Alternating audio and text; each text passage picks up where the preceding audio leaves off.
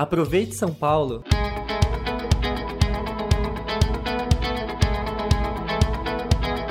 Japoneses, italianos, alemães, armênios, bolivianos, congoleses, sírios.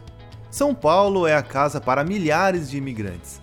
Eles, que tornam a cidade mais viva, diversa e plural, são celebrados no Dia do Imigrante, agora em 25 de junho. Dados de 2019 apontam mais de 360 mil imigrantes registrados na Polícia Federal vivendo em São Paulo. Além das políticas municipais para os imigrantes, presentes no ano todo e pioneiras da gestão municipal, a semana é repleta de atividades e atrações para essa população. Uma programação online até 27 de junho discute temas relevantes como a regularização migratória e a questão da moradia.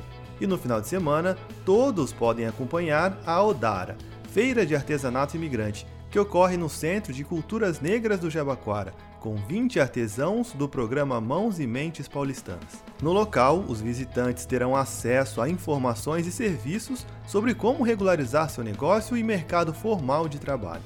O imigrante pode ainda contar com o apoio do CRAI, Centro de Referência e Atendimento para Imigrantes, com auxílio multilingüe para regularização e emissão de documentos, orientação jurídica, acesso a direitos sociais e acolhimento de denúncias de violação a direitos e casos de xenofobia, por exemplo.